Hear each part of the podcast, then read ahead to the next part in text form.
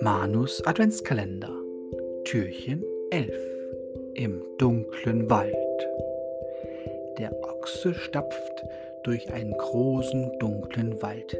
Hin und wieder hört er eine unheimliche Stimme. Schuhu, schuhu. Er fürchtet sich. Am liebsten würde er umkehren. Da hört er wieder die Stimme. Schuhu, schuhu. Nun nimmt der Ochse seinen ganzen Mut zusammen und schaut nach oben. Auf einem Tannenzweig entdeckt er eine Eule. Der Ochse lacht. Du hast mir vielleicht einen Schrecken eingejagt, aber gut, dass ich dich getroffen habe. Kennst du einen Weg, der aus dem dunklen Wald herausführt? Und ob, lacht die Eule, ich warte schon lange auf dich. Der Ochse wundert sich. Hat der Engel dich geschickt? Die Eule nickt. Ja, ich bin einer seiner Helfer. Aber nun müssen wir los. Lauf immer hinter mir her dann erreichen wir bald das Ende des Waldes. Gesagt, getan. Es dauert nicht lange, da sehen die beiden in der Ferne eine kleine Hütte.